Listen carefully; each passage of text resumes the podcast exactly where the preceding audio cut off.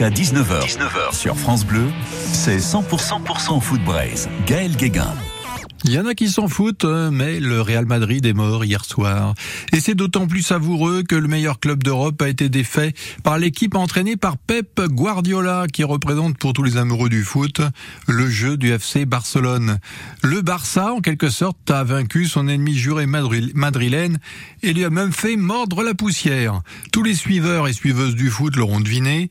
Je vais revenir sur la demi-finale retour de la Ligue des Champions entre Manchester City et le Real. Déjà, il y avait un mauvais signe avant même le coup d'envoi. Les Madrilènes portaient un paletot tout noir, eux qui d'habitude sont tout en blanc immaculé, comme des saints derrière lesquels tout le peuple des socios madrilènes communie. Oui, je sais, j'y vais un peu fort sur la métaphore, mais aujourd'hui, eh ben tiens, j'en perds ma voix. Aujourd'hui, c'est l'ascension. Hier soir, pour l'équipe de Carlo Ancelotti, c'était le chemin de croix et le maillot noir était prémonitoire. Noir, c'est noir.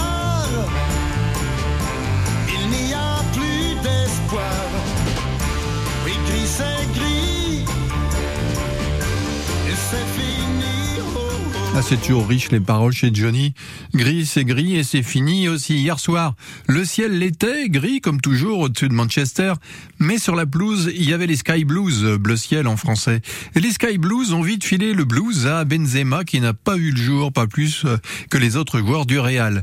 Pep Guardiola leur avait préparé un tour à sa façon. Garder le ballon, multiplier les passes à toute vitesse et bombarder les cages sans laisser respirer l'adversaire. Le Real a été pris à la gorge d'entrée de jeu. L'équipe de City était comme un essaim autour d'un taureau, un peu fatigué par les années. Benzema avait des jambes de plomb comme un chevalier en armure qui a trop couru sur les champs de bataille. Lui, le capitaine, le guide spirituel n'avait aucun message à délivrer à ses partenaires. Le Real allait s'écrouler. Il ne restait plus qu'à la chute. La première banderie a été plantée par Bernardo, Bernardo Silva et la deuxième aussi. Le plus petit joueur sur le terrain avait fait le plus gros. Il ne restait plus qu'à terminer le travail en deuxième période.